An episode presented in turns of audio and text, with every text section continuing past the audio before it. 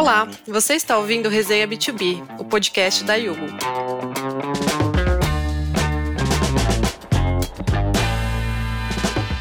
A cada episódio, um host e dois convidados diferentes compartilham seus aprendizados e experiências para ajudar a sua empresa a crescer e se manter sempre atualizada. Hoje nós vamos falar sobre um dos modelos de trabalhos mais falados nos últimos tempos, o Remote First e o Remote Friendly. São duas modalidades de trabalho fora do escritório. Você já ouviu falar sobre esses termos? Então fica com a gente que vamos te explicar tudo. Eu sou Daniela Leite, do marketing da Yugo e sua host da semana. Aqui comigo estão Angela Mancin, do Officeless, e a Michelle Pines, da Yugo. Angela e Michelle, sejam muito bem-vindas aqui ao nosso podcast. Primeiro de tudo, queria que vocês contassem um pouquinho pra gente sobre a trajetória de vocês e depois a gente começa. Vamos lá? Fala pessoal, que massa estar aqui com vocês, falando de algo que eu gosto tanto, né, que é o trabalho remoto. Obrigada pessoal da Yuga aí pelo convite e bora trocar essa ideia. Me apresentando aqui, eu sou a Ângela, sou formada em design na Federal de Santa Catarina e desde sempre eu me encontrei e atuei muito na área de branding, né, que é a área de gestão de marcas. E a área de gestão de marcas me levou a um encontro com áreas que hoje eu sou apaixonada, né? Que se relacionam com pessoas, cultura e gestão. Eu fundei também um estúdio de gestão de marca, a Packdish, e no início da pandemia eu recebi o desafio de ajudar na transição de duas empresas que tinham sede físicas para migrarem para o 100% remoto foi um aprendizado bem exponencial para mim, assim. E aconteceu uma aproximação com o Officeless, porque eu já estava atuando ali cuidando da estrutura remota dessas empresas, né? Hoje eu sou Head of Remote no Officeless, e esse é um nome bem bonito para dizer que eu cuido da estrutura, da cultura remota da empresa, sendo responsável por cuidar do time, assim, das contratações, rituais de cultura, onboarding, benefícios e também pela estrutura da empresa, documentação de processos, reuniões, ferramentas e etc. É difícil explicar aí o que eu fui, o que eu sou, né, o que eu faço, né? Acho que vocês também têm os desafios aí nas áreas hoje, né? Mas é por aí, é isso mais ou menos que eu faço hoje. Oi, pessoal. Prazer estar aqui com vocês. Dani, obrigada pelo convite. Eu sou a Michele, sou psicóloga de formação, mas com a carreira sempre desenvolvida dentro de RH. Eu tô na Yugo um pouco mais de quatro anos. Acho que pro, pro tempo que a Yugo tem, isso é uma eternidade quase. Eu lidero a diretoria de gente e gestão e sou responsável pelas frentes de talent acquisition, cultura, relacionamento com os times, desenvolvimento organizacional, eficiência organizacional, gestão, remuneração, bem-estar e também facilities. Então, prazer falar aqui com vocês. Muito bem-vindas, obrigado pela presença de vocês e vamos lá. A gente sabe que não é de hoje que o home office existe, né? Ele, é, esse trabalho remoto surgiu desde que a internet começou a possibilitar que as pessoas se conectassem com as ferramentas de trabalho de onde elas estivessem, né? Isso lá no final da década de 90, mais ou menos. E aí, com essas possibilidades, elas podiam trabalhar de casa, de uma cafeteria, de outro país de um coworking e por isso, devido a essas possibilidades, a gente também pode chamar isso de trabalho remoto, né? Porque não é estritamente o home office, teletrabalho, trabalho à distância. Mas independente do nome, até então, um pouco antes da pandemia, apenas poucas pessoas podiam é, fazer nesse modelo, né? Algumas empresas até não gostavam muito, achavam que não era um modelo muito produtivo e etc.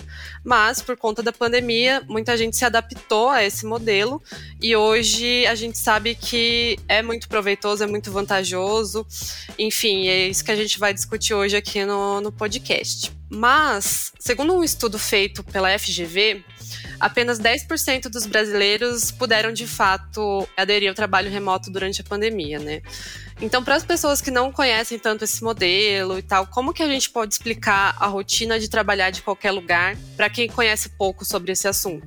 O que eu posso falar aqui um pouquinho é a pandemia chegou no momento que a Yugo tava, a gente estava se preparando para crescer. Tinha acabado de levantar um investimento, a gente tinha ali a nossa missão de basicamente dobrar o nosso time e tudo isso aconteceu à distância.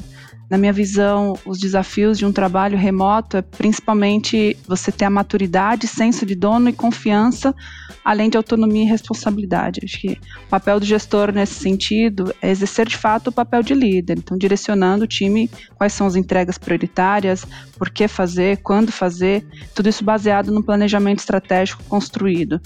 Então, eu vejo isso como uns desafios do trabalho remoto. Bom, na minha percepção, né, diferente do modo de trabalhar tradicional, que foi uma herança da Revolução Industrial, assim, onde a gente tinha que bater ponto, né, tinha um horário para trabalhar, tinha um local.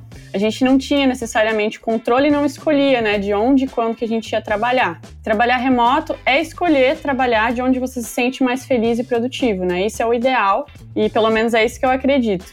Existe sim um jeito melhor de trabalhar, esse é um mantra para mim, assim. E agora que o trabalho remoto e o modelo tradicional de trabalho têm em comum, ou pelo menos deveria ter, né? É o foco no resultado. Então, o foco no trabalho. Se você não entrega valor, independente de onde, como e quando você está trabalhando, não faz sentido você estar no time, né? Então, o que altera é a maneira de trabalhar. Né? Então, isso é o trabalho remoto, é você poder escolher de onde você pode trabalhar.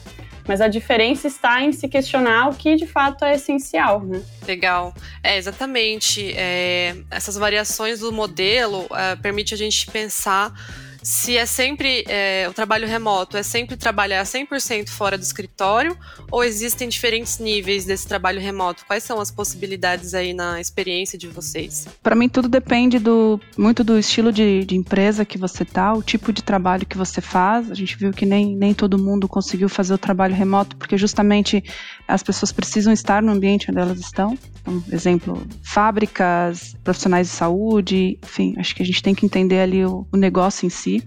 Acredito que tem algumas funções, mesmo em companhias, que favorecem a interação. Então, acho que nesse sentido é isso que eu enxergo. Outra coisa que a gente vem observando é que, primeiro que na Yuga a gente, depois de muitos estudos relacionados ao tema, a gente optou por adotar um modelo híbrido, onde cada colaborador pode atuar duas vezes por semana no escritório e três em casa. E a gente percebeu também que esse modelo precisa estar conectado diretamente com a experiência que a gente deseja oferecer para cada colaborador, independente de gerações. A gente percebe muito ainda que tem gente que prefere o modelo remoto e ok, mas a gente tem muita gente que ainda prefere o modelo híbrido ou presencial.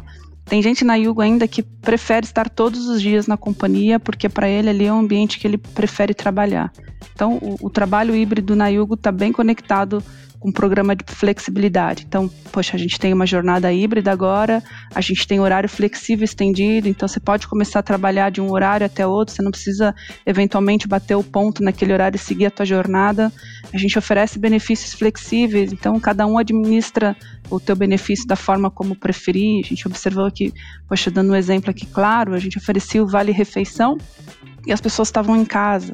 Elas precisavam então de um vale alimentação que pudesse usar no mercado. A gente então mudou o nosso benefício para flexível. A gente ofereceu um vale mobilidade em vez dela usar como no passado como um vale transporte, ela pode usar com, com bike, com carro, com Uber, patinete, enfim.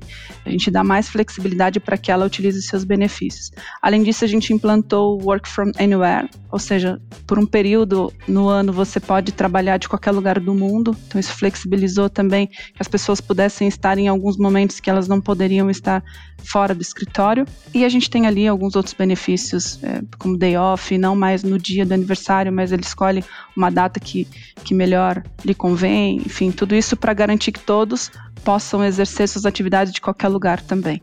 É, existe sim um jeito ideal de trabalhar, como eu já tinha falado, né? Então eu acho que esse jeito ideal que a gente está mencionando, no mercado a gente chama de remote first, né? Que é trabalhar pensando no remoto primeiro que é ideal independente se a sua equipe trabalha de casa, de um café, de um co-work, de um escritório. Perceba que isso não tem a ver com o local que a pessoa trabalha. Né? O Remote First ele é uma mentalidade, é um jeito de pensar, que pressupõe que todas as informações necessárias para fazer o trabalho vão estar acessíveis. Né? A comunicação deixa de ser imediatista para ser, em sua maior parte, assíncrona, né? mas isso não é, vai depender do negócio, né? Como a Michelle falou, vai depender da atuação da empresa. Tem muitas equipes que precisam estar síncronas, por exemplo. Mas o remote first, ele pressupõe que a gente está pensando no remoto primeiro, né? Para que as pessoas consigam trabalhar melhor e não mais. Então, por exemplo, se tem um colaborador que está fora da empresa, a gente vai pensar nesse colaborador. Acho que essa é a grande diferença do remote friendly né? Porque o remote friendly, né? Você sabe quando você implorava para a empresa para fazer um, um, teste de ficar um dia trabalhando fora da, da empresa, né? Na sua casa, por exemplo, e a empresa deixava você fazer isso. Ela era remote friendly, mas isso não quer dizer que você conseguia trabalhar efetivamente, que você não se sentia isolado.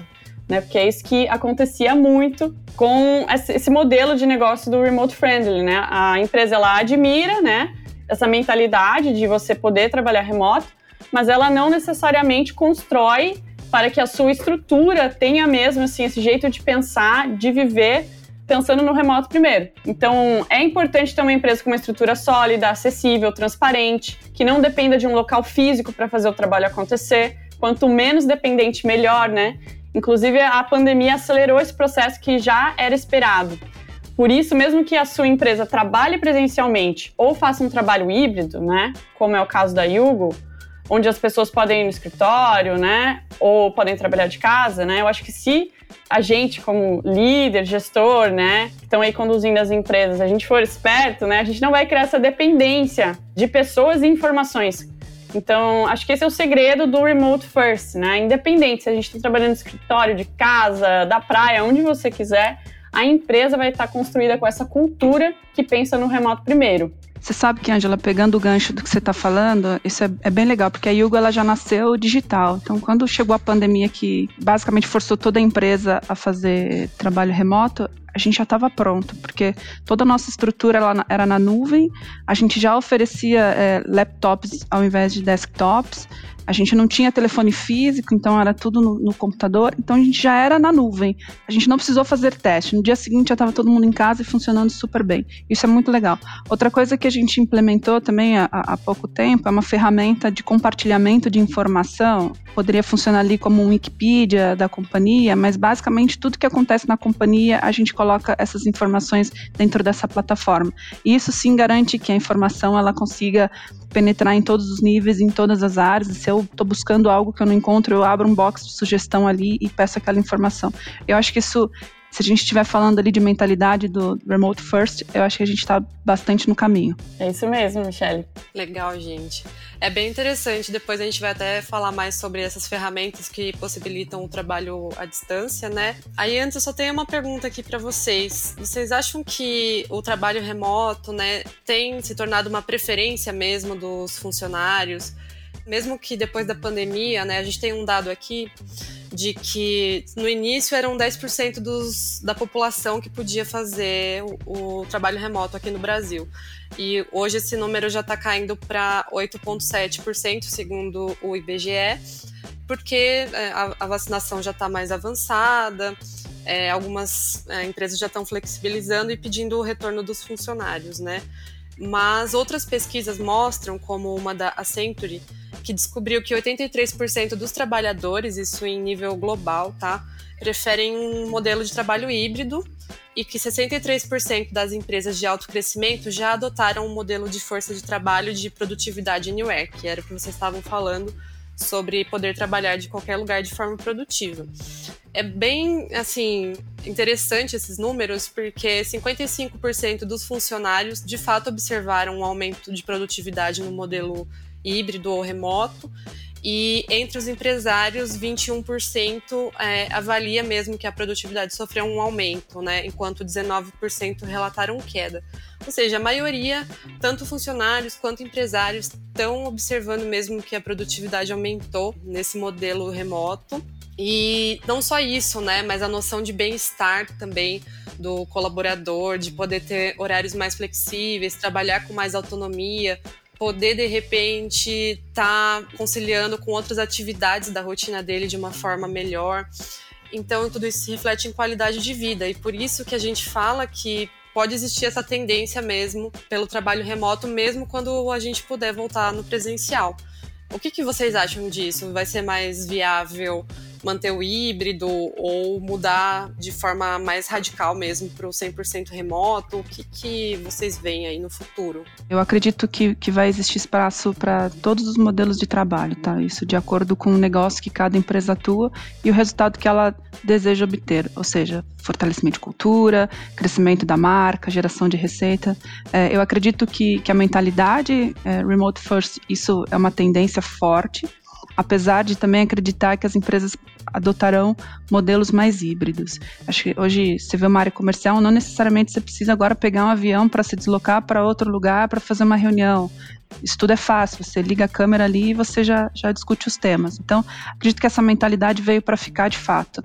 Se existe uma preferência de trabalho remoto ou híbrido, pelo que a gente bate no mercado, isso está bem misturado. Obviamente que se você tem uma função que ela, ela é mais, mais operacional. Vou, vou, dar um exemplo, um desenvolvedor que fica ali na tua máquina codando o tempo inteiro. Poxa, será que não vale a pena a gente olhar um modelo um pouquinho diferente do que 100% presencial? Então, por isso que a gente acredita que o modelo híbrido no nosso negócio para aquilo que a gente está buscando de estratégia é o modelo ideal. Acredito que o escritório ele acaba sendo um centro de desenvolvimento de cultura e por que, que eu falo isso? Na pandemia a gente quase triplicou de tamanho e a gente deixou de, não sei se a gente deixou de marcar os rituais, mas basicamente a nossa cultura foi crescendo ali pelas novas pessoas que foram chegando. Então eu acredito que o escritório sim é um ambiente que a gente pode fortalecer essas conexões, tá? Então, na minha visão, uh, tem uma tendência forte para o modelo híbrido com uma mentalidade ali de remote first.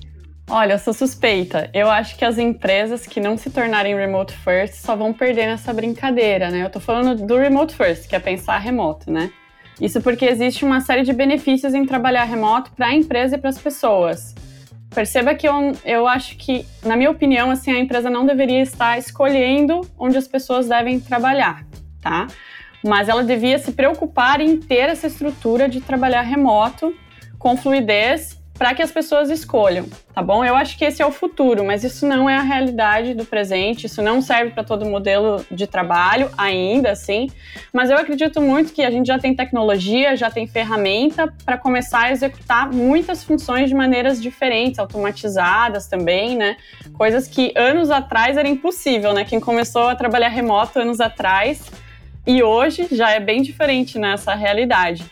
Então, o modelo de trabalho, né, que é com foco no resultado, né, onde as empresas podem investir de maneira mais inteligente nos recursos, é possível contratar pessoas incríveis em outros lugares do país ou do mundo, as pessoas podem escolher viver de onde quiserem, a gente consegue ter mais inclusão, isso é um ponto bem relevante, né, ter mais inclusão, né, fora os ganhos ambientais para o planeta, né, também, porque agora não é mais necessário estar no centro urbano para conseguir o trabalho dos sonhos, e a parte que eu mais gosto também é poder morar em um lugar onde o meu dinheiro rende mais. Isso se chama geoarbitragem, né, que a gente fala, que é por isso, inclusive, que eu moro na Ásia, né, a maior parte do ano, eu fico em Bali, e essa coisa de que trabalhar presencial gera mais conexão e colaboração, para mim, eu acho que a gente ainda não explorou muito isso dentro do remoto. Assim, eu vejo atendendo as empresas, né, no officeless, a gente vê que as empresas ainda estão bem relutantes em algumas coisas e também ainda não entenderam a totalidade do que a gente pode fazer no, no ambiente remoto, tá? Então essa visão minha é um pouco polêmica, né? Mas é um bate-papo aqui, então estou trazendo isso para vocês. O primeiro ponto é que as empresas elas perguntaram para os colaboradores durante a pandemia se elas queriam trabalhar de casa. Mas muitas pessoas nunca tiveram uma experiência no remoto, né? Não tinham ferramentas certas, a empresa não disponibilizou essa estrutura de trabalho, né? As pessoas também não podiam ver outras pessoas. A gente estava no meio de uma crise mundial e a gente mandou um formulário, né? Muitas empresas fizeram isso perguntando se a pessoa queria ver gente, se ela queria trabalhar de casa numa situação de crise. Na minha opinião, essa não é a experiência ideal. Né? Não tem como saber o que é melhor se você nunca teve uma experiência trabalhando remoto, do que eu chamo ali de remote first, né? Então, a realidade do trabalho remoto em si é bem diferente, porque sem a pandemia, né, você pode trabalhar de outro lugar. Né? Por exemplo, eu não gosto de trabalhar a semana inteira de casa, assim. Eu tenho que ir para um cafezinho, porque eu gosto de mudar de ambiente, assim, umas duas vezes na semana eu tenho que estar num outro local. Né? E quando eu comecei a trabalhar remoto, a minha vida social, antes da pandemia, né, isso foi, aumentou e não diminuiu porque eu consegui, por exemplo, trabalhar com colegas que estavam trabalhando em outras empresas. Ou eu não tinha obrigação de estar oito horas ali sentada na cadeira da empresa, né? Eu podia ter o meu próprio, minha própria gestão de tempo. Eu podia ter essa vida fora do trabalho, né? Ao invés de ficar indo para o local de trabalho, pegar um ônibus e tudo mais. Então eu não precisava mais fingir que eu estava trabalhando quando eu estava cansada, eu precisava dar um 10, né? Então hoje a gente tem tecnologia, tem ferramentas, tem processos incríveis para colaborar no remoto. O que falta para as pessoas é saber como fazer isso, eu acho, sabe? Tá, a gente está precisando ter mais referência de uma maneira legal, inteligente, eficiente, porque dá para gerar conexão, dá para trabalhar em equipe também, trabalhar bem remoto, bem profissional. Mas isso também não exclui o fato de que a empresa precisa se investir no encontro do time, né? Ou que pode trabalhar híbrido, por exemplo, empresas que têm ali um budget para ter um escritório para a galera se encontrar, ótimo. Eu acho isso incrível, assim, né? Eu acho que o escritório ele está sendo ressignificado, por exemplo. Então, o mais importante para mim é ter essa situação de trabalhar remoto primeiro, para poder pensar e testar novos modelos. Né? Eu acho que o mais importante é a gente testar, as pessoas poderem testar e saberem o que funciona melhor para elas. E aí elas vão saber de onde elas podem ser mais felizes, mais produtivas trabalhando. Você sabe que eu fico me perguntando às vezes, até pelo modelo de negócio que a gente tem, e a gente tem uma preocupação bastante genuína com os dados dos nossos clientes, a gente é uma empresa financeira, então é, quando eu ouço, poxa, eu posso trabalhar com outras pessoas num coworking, o quão sensível isso é para a gente, saber que poderíamos ter um profissional ali lidando com informações sigilosas de clientes num café, por exemplo. Então, quando eu falo que a gente tem que olhar o modelo de acordo com o nosso negócio ou de acordo com o nosso perfil de empresa, é nesse sentido. Às vezes, é, o nosso ramo ou, ou a frente em que aquele profissional atua exige uma certa preocupação com LGPD, com vazamento de dados. Então, por isso a gente se preocupa bastante em adotar o modelo certo para cada frente. Perfeito. Eu acho que tem é, muitos fatores envolvidos, né? E é por isso que é um pouco incerto mesmo o que, que vai permanecer em cada empresa ao longo do tempo.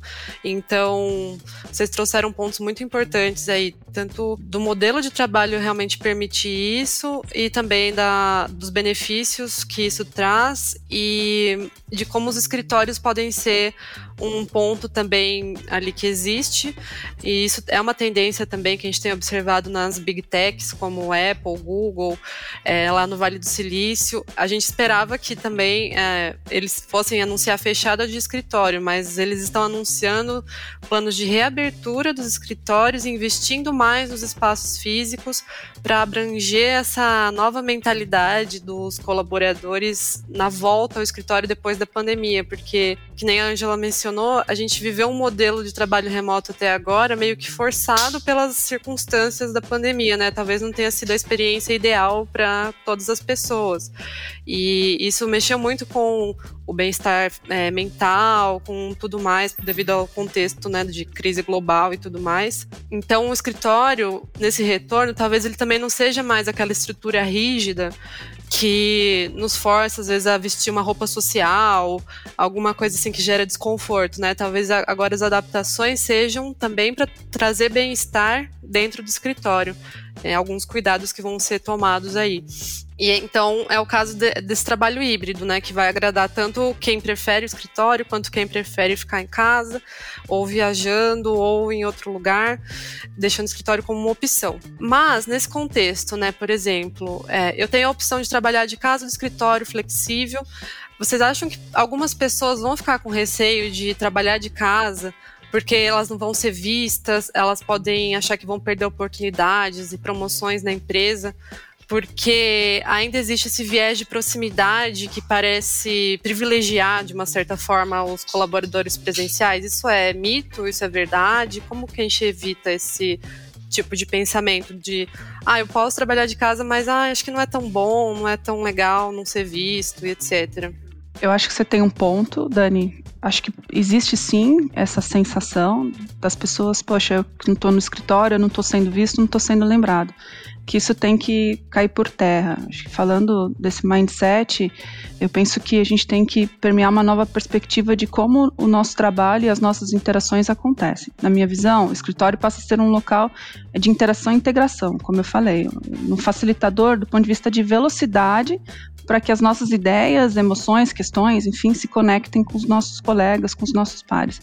Só que a gente não pode nos dar o luxo de privilegiar apenas os momentos neste formato ou privilegiar apenas essas pessoas. A gente precisa passar a garantir que todas as nossas interações tenham a mesma qualidade de quando estamos participando, enfim, de uma forma virtual. E os líderes, o papel deles é garantir que, que se consiga ter essas conversas verdadeiras, profundas, mesmo que virtuais. Feedback honesto, trabalho em grupo vão precisar ser mais eficiente da mesma forma como eram de forma presencial. Acho que todo mundo ia para uma sala, já existia uma ferramenta ali, isso ajuda agora muito.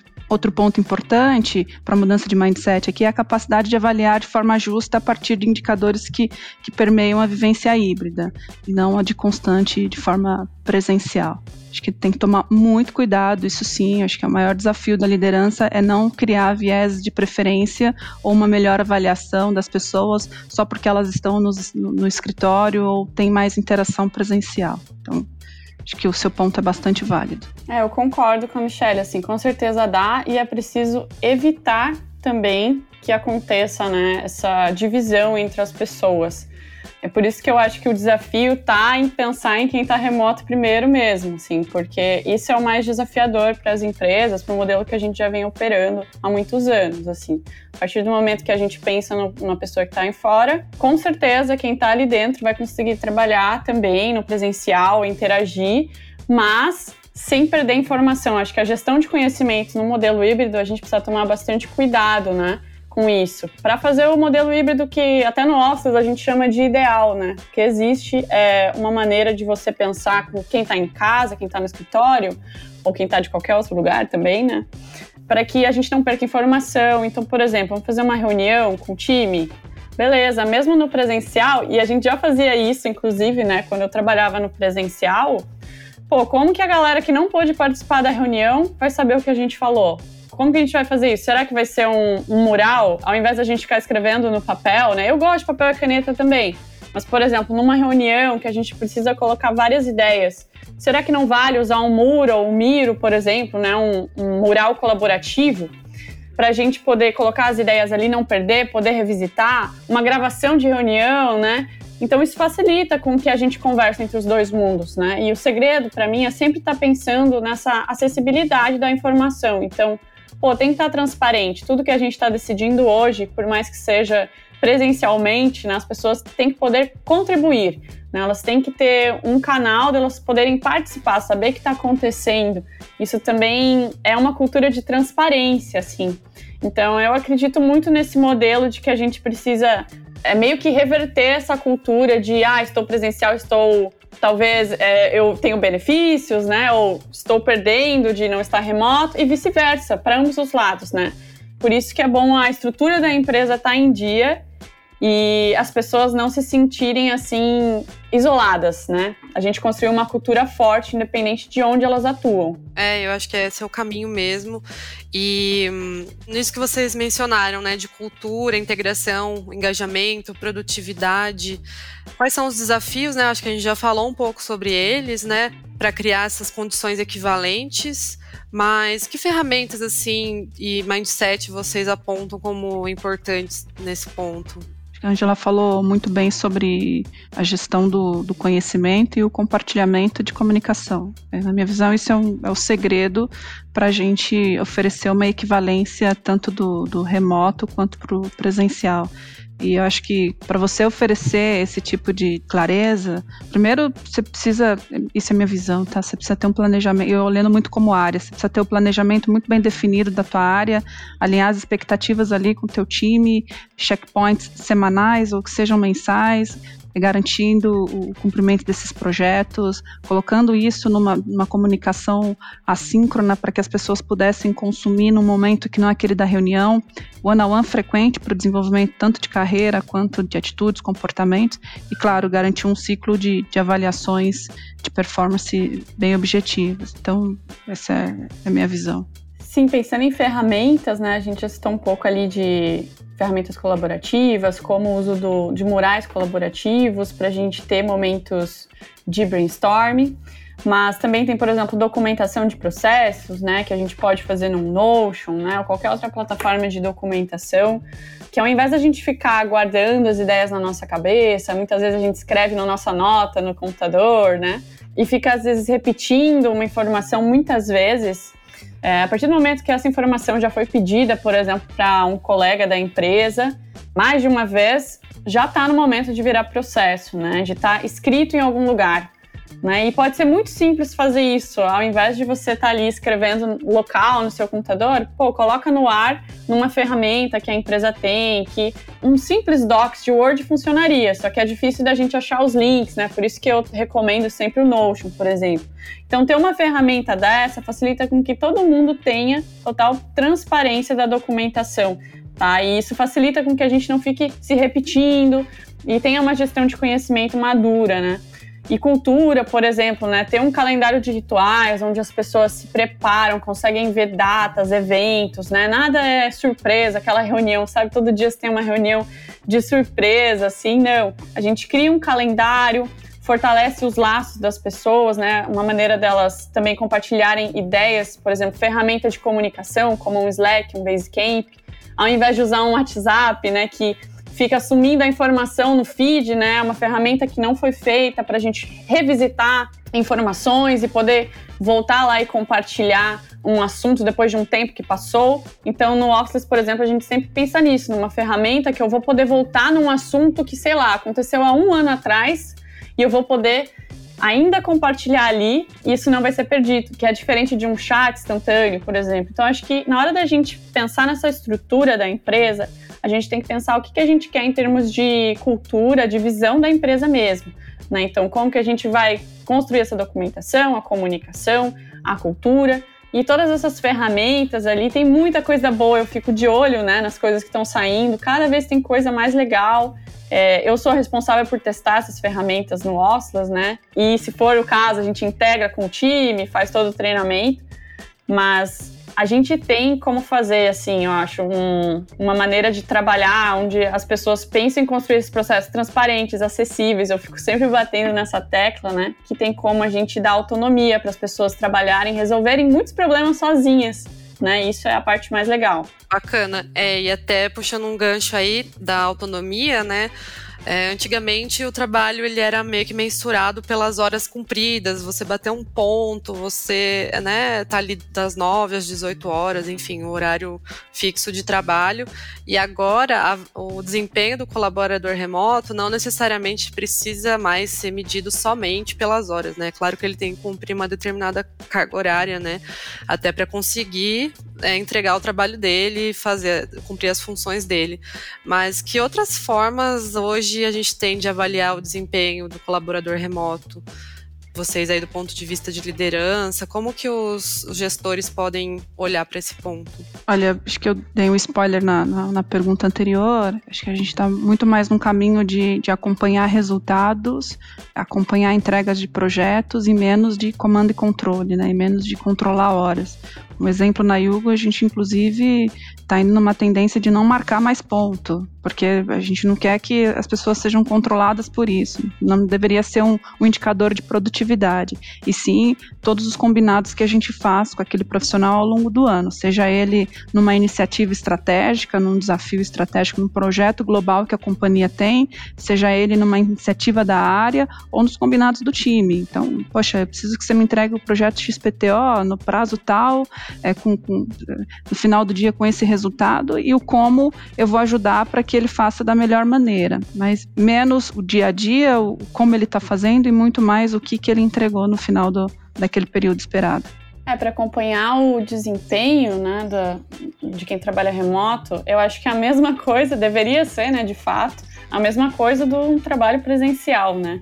Que é importante que a empresa ela opere e acompanhe metas dela, diárias, individuais, né? Sejam elas por ciclos semanais, mensais, trimestrais, anuais, né? Uma das metodologias mais utilizadas hoje é o OKRs, né? Permite com que o time desenhe seus próprios objetivos, resultados-chave também. A gente pode traçar objetivos, né? Acompanhamento de gestão de pessoas para o indivíduo se desenvolver, né? Então, isso permite com que fique claro como está o desempenho do time e da pessoa, e também é possível fazer pesquisas, formulários de avaliação 360, né, onde cada profissional pode avaliar seus líderes e colegas de trabalho também. Então a gente vai ter essa visão né, mais global de como está o desempenho. E já com essas duas frentes, né, processo de acompanhamento de metas e avaliação, onde as pessoas têm a oportunidade de dar feedback sobre o dia a dia, já é possível entender como está esse desempenho das pessoas. Né? Acho que isso funciona bem E funcionaria em qualquer modelo, tá, gente? Não só no remoto, mas no presencial também. Eu acho que o foco é em resultado e não em horas e quanto está trabalhando ou não. Eu acho que se a pessoa, por mim, assim, falando pessoalmente, se a pessoa faz um trabalho que seria de seis horas em duas, ótimo, beleza, sabe? Se ela fez o trabalho e ela conseguiu fazer isso em menos horas, pô, ela trabalhou muito melhor, ela não trabalhou mais, né? Então, acho que a gente precisa ter foco no resultado. Bom, gente, legal. É, obrigado por termos debatido esses pontos aí de uma forma tão bacana. Se tiver algo aqui que a gente não tiver mencionado, vocês gostariam de deixar algum comentário final ou algum recado para o nosso ouvinte? Acho que vale ressaltar aqui que, que na Yugo a gente vem estudando diversos modelos e conectando aquele que melhor funciona de novo para o nosso resultado e para o nosso negócio. Acho que não tem um modelo certo ou errado, tem aquele que se, se adapta melhor à nossa realidade. É, e quando a gente fala de modelo de trabalho, é um tema vivo e a gente está em, em, evolução constante, já está tá muito diferente do que nós tínhamos ali no início da pandemia, e eu tenho certeza que no futuro não vai ser da forma como a gente está fazendo hoje, mas é preciso que a gente fique conectado cada vez mais para entender quais são as melhores práticas e mais efetivas, de novo, dentro da nossa realidade. Bom, Dani, foi um prazer aqui participar dessa conversa, foi ótima. Obrigada de novo pela oportunidade. Imagina, a gente que agradece. Valeu, galera. Foi um prazer estar aqui com vocês. Obrigada pelo papo. Valeu, Michelle também e Dani. Como eu falei antes, muitas vezes, né? Eu acho que existe um jeito melhor de trabalhar, né? Esse jeito não pressupõe onde você trabalha, né? Mas modelos de flexibilidade que se preocupam com o que importa, que é o resultado, né? E onde as pessoas se sentem mais felizes e produtivas. Então, bora quebrar alguns ciclos. E eu acho que existe espaço para a gente testar por exemplo, né, galera, vamos testar semana que vem como que a gente não tem reuniões? Pode ser o caos ou pode não ser, ou a gente vai tirar um aprendizado legal, mas na semana que vem a gente vai sentar e vai ver, ó, oh, não funcionou, funcionou. Então acho que a gente precisa ter flexibilidade ao ponto de testar algumas coisas, ver o que funciona, como a Michelle falou, né? O que funciona para sua empresa, para sua cultura. Mas se a gente não testa, a gente não sabe. Então às vezes a gente fica com medo de testar coisas e a gente deduz, né? Então acho que é importante a gente testar. Quem quiser falar comigo, conversar, bater um papo sobre o assunto, meu arroba nas redes sociais é Angela Mancin, é M-A-N-S-I-M, né? Difícil. E valeu, galera. Foi um prazer demais. Muito obrigada pela oportunidade, Hugo. Obrigada, gente. Foi um prazer conversar com vocês e até uma próxima. Esse foi o nosso episódio de hoje, mas a nossa resenha continua. Acesse o blog da Yugo e aproveite nossos conteúdos para potencializar a sua empresa. Até a próxima quinzena com um novo episódio para você.